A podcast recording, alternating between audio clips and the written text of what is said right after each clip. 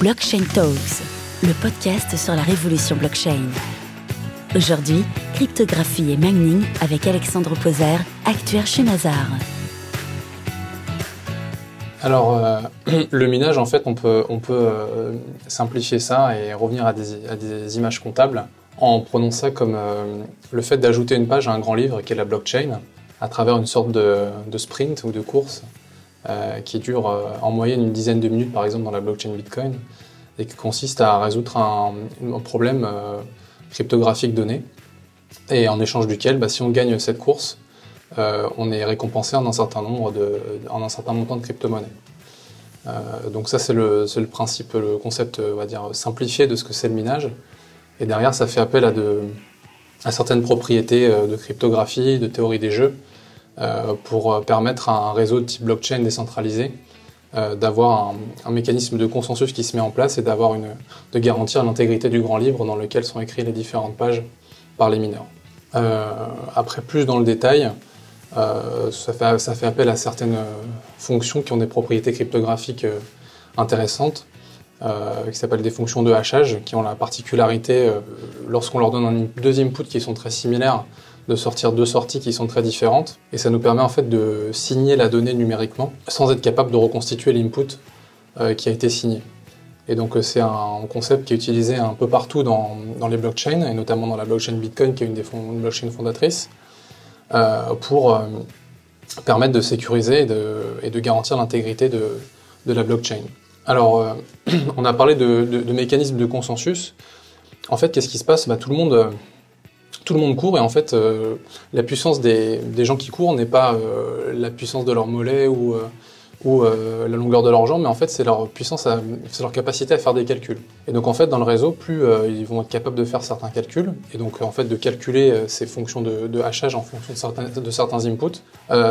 plus ils vont, avoir de probabilité de gagner la course, et donc de valider un bloc et d'avoir le un, certain gain en conséquence. Donc en fait, le fait, le fait d'être tous sur la ligne de départ, euh, fait qu'on n'a pas la même ligne de départ en fonction de, l'endroit du réseau dans, laquelle, dans, lequel on est. Euh, et, donc du coup, pour avoir une chance de gagner, je vais prendre en fait, euh, il peut y avoir plusieurs états de la blockchain qui existent, et je vais prendre en fait la blockchain la plus longue pour être sûr de, enfin pour avoir plus de chances de, gagner la course. Donc en fait, en, conservant les blockchains les plus longues dans chaque nœud du réseau et en essayant de miner à partir de ces blockchains, on arrive à un mécanisme de consensus qui permet de sécuriser la blockchain et d'être sûr que la blockchain la plus longue, avec une forte probabilité, est, euh, une blockchain qui n'est pas falsifiée et qui, est, intègre. Euh, néanmoins, si on a un, un Usain Bolt parmi les, membres du réseau, quelqu'un qui, court très très vite, enfin qui fait des, calculs beaucoup plus vite que la plupart des, gens du réseau, on va dire qui a une puissance de calcul de plus de 51% du, que celle du réseau, par rapport à celle du réseau, pardon, euh, eh bien, il sera capable, lui, en fait, à chaque fois, euh, d'écrire des blocs plus vite que les autres, de faire des pas plus rapides les uns que les autres, et donc de construire une blockchain plus longue, et donc de, potentiellement construire une blockchain dans laquelle il a intégré des, informations falsifiées et de la faire accepter par le plus grand nombre. Donc c'est ça les limites euh, de ce mécanisme de consensus, mais sachant qu'évidemment le principe fondateur de Bitcoin et des blockchains, c'est d'être un système décentralisé, donc que personne ne puisse détenir plus de 51% de la puissance de calcul du réseau. C'est ça qu'a montré Satoshi Nakamoto dans son article fondateur, qui est extrêmement intéressant comme concept, qui s'appuie sur, la théorie des jeux. Et donc, qu'est-ce que le mining dans tout ça En fait, si on prend le, protocole euh, Bitcoin, en fait, c'est euh, on va prendre toute la donnée euh, des, des, transactions qui sont inscrites dans un bloc, donc qui représente une page du livre, et en fait, on va la passer dans une fonction de hachage avec une toute petite partie aléatoire que va, faire varier le mineur, qui s'appelle le nonce, et euh, on va regarder l'output euh, euh, une fois que le, hash est calculé. Et en fait, si cet output est inférieur à une certaine quantité, on considère que le, mineur a gagné en fait le, jeu. Et en fait, par analogie, on peut considérer que c'est une sorte de, jeu de lancer de dés. Si par exemple on a 3 dés de 6, si je vous demande de faire un nombre inférieur à 18, bah, c'est facile en fait, tous les nombres vont le faire. Puisque euh, que je tire 3-6, je vais avoir moins de 18, enfin je vais avoir 18 ou, moins. Si je, tire 3-3, euh, je vais avoir 9, etc. Par contre, si je vous dis, euh, faites-moi, trouvez-moi, un lancer qui sera inférieur à 4, et bien là, il va falloir, beaucoup plus de lancers pour arriver à faire 4 avec ces 3 dés. Et donc en fait, ça c'est justement le, on va dire l'essence même de ce que de ce qu'essayent de, de, trouver les mineurs, c'est en faisant bouger ce nonce avec et en le concaténant avec toute la donnée du bloc, de trouver un hash avec la fonction de hachage de Bitcoin qui s'appelle SHA-256, qui respecte, euh, une enfin, qui est en dessous d'un certain seuil. Et donc en fait, c'est de restreindre l'univers euh, des hashes possibles en sortie pour euh, en trouver un, une petite, enfin, pour en trouver un qui appartient à une petite partie de cet univers. Et donc ce, problème est extrêmement difficile, ne peut être, ne peut être traité que par ce qu'on appelle brute force, c'est-à-dire en essayant plein, plein, plein de nonces différents. Ce problème aussi a la particularité d'être difficile à résoudre, mais simple à, vérifier, puisque une fois qu'on a la page écrite, donc le bloc qui est écrit, en fait, à partir de toutes les données qui sont dans le bloc et du nonce, j'ai juste à appliquer la, fonction de hachage et à vérifier qu'il est bien en dessous de ce seuil. Donc c'est un peu comme le sudoku. En fait, le sudoku, on a une feuille qui n'est est pas, pas tout à fait remplie. On la remplit, on met du temps à la remplir, et puis à la fin, on a juste à vérifier que chaque ligne, chaque colonne et chaque case euh, n'a pas de, même chiffre. Euh, et donc en fait, le nonce qui va être inscrit dans le bloc et dans la page du livre, in fine, ça sera euh, ce qu'on appelle la proof of work, donc la preuve du travail qu'a effectué le mineur. donc c'est ça ce concept-là. Et en fait, le seuil, le seuil pour, trouver le bon nonce est, adapté en fonction de la puissance de, de calcul du réseau, pour pas créer trop de monnaie, parce qu'en fait, ce qu'on a dit au début, c'est que lorsque Lorsque je trouve un bloc, en fait, je suis récompensé par les, frais de transaction que les, gens mettent dans les, différentes transactions qu'ils font les uns entre les autres, qui vont être priorisées d'autant plus, enfin, qui vont être priorisées par le, montant de, la FIS qu'ils vont mettre dans la transaction, mais aussi parce qu'en fait, le protocole Bitcoin récompense le mineur,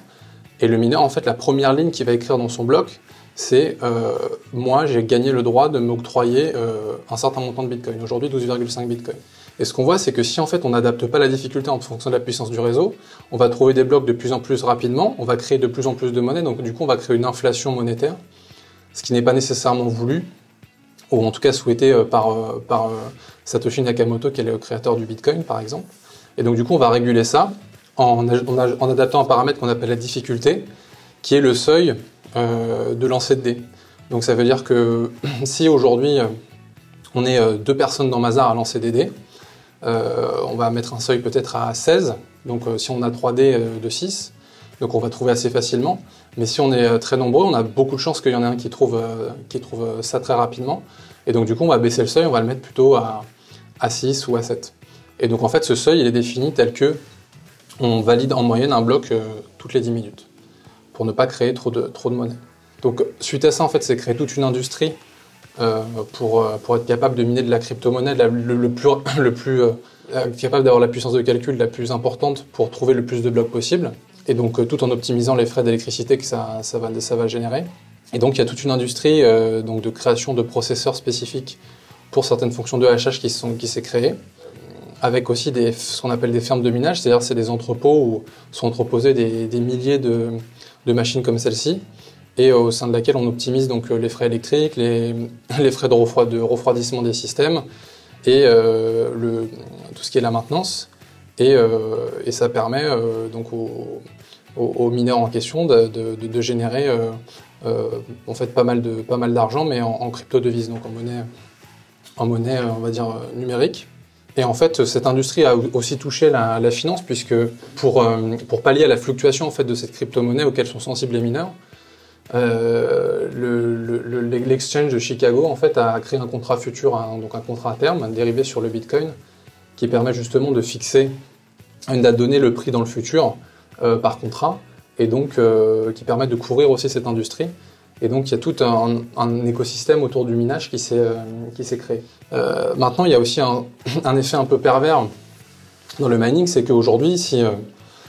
Dans le concept de Satoshi Nakamoto, initialement, on voulait que n'importe qui en fait puisse participer au minage et se connecter au réseau, un individu quel qu'il soit. Sauf qu'aujourd'hui, la puissance de calcul du réseau est telle que la difficulté est énorme. Et donc moi, à mon échelle, si je veux euh, miner, si je suis tout seul, je, vais je trouverai un, bloc dans des milliers d'années. Et donc euh, c'est pas souhaitable. Moi, je veux avoir des, revenus euh, lissés et à fréquence plus importante. Et donc en fait, je vais me regrouper avec des milliers de personnes pour avoir beaucoup plus de chances de trouver un bloc et parce que j'aurai beaucoup plus de capacité de calcul. Et il s'avère en fait que ça s'appelle des poules de minage et que en fait ce qu'on voit du coup c'est que bah, le concept de décentralisation initiale de, Satoshi Nakamoto va dans le sens inverse, et donc les gens se rassemblent entre eux pour avoir plus de chances de, trouver un bloc et pour se, pour se lisser en fait, le revenu de, issu du minage. Et donc du coup, ce qu'on voit, c'est qu'en fait, il y a trois, les trois plus gros pools de mining sur le Bitcoin qui sont qui sont chinois et qui détiennent plus de 51% de la puissance de calcul du réseau. Et donc qui, à E3, euh, représente une menace pour, euh, pour l'intégrité des, blockchains dans le cadre du mining. Voilà, après il y a aussi euh,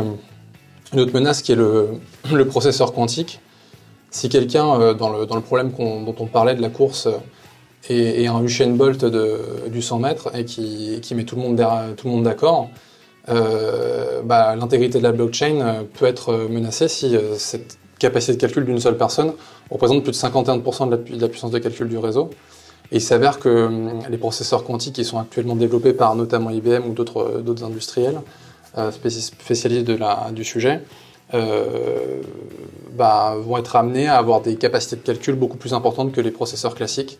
Et donc ça représente un potentiel danger pour, pour les systèmes proof of work tels qu'ils sont conçus à l'heure actuelle, notamment Bitcoin par exemple.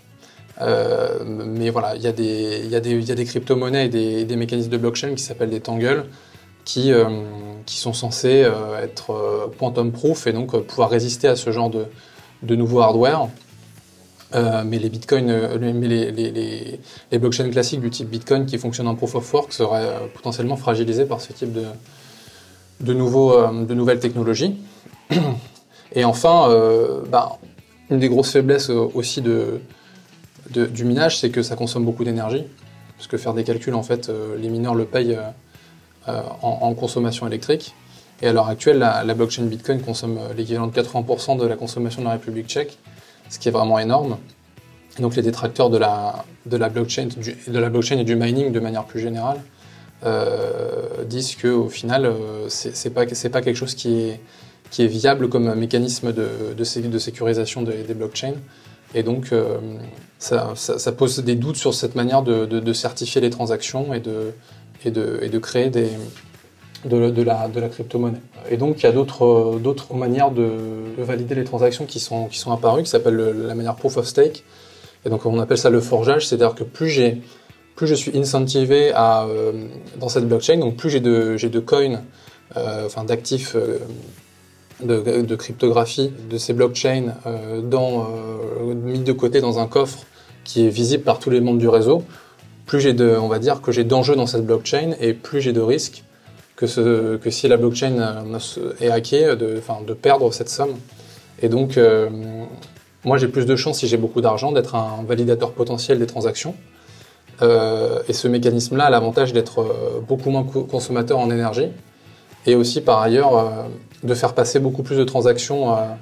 euh, par seconde, puisque euh, par exemple Bitcoin ou Ethereum sont de l'ordre d'une dizaine de transactions par seconde, tandis que des blockchains qui sont, fonctionnent en proof of stake comme Stellar ou Ripple sont de l'ordre de 1000-1500 transactions par seconde, ce qui est l'équivalent du système de paiement Visa. Bah, l'avenir à l'heure actuelle,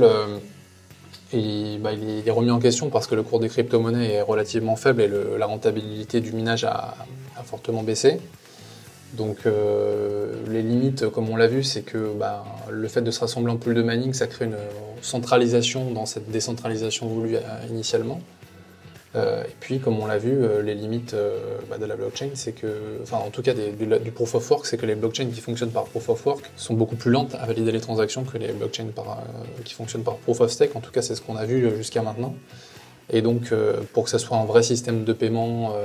global, etc., ça, paraît, euh, ça paraît un petit peu compromis. Euh, donc il y a un avenir pour le minage. Après, je pense que les belles années sont derrière nous et que, et que l'avenir, s'il n'est pas pour le minage, il est plutôt pour le forgeage de crypto-monnaies. Blockchain Talks, le podcast sur la révolution blockchain.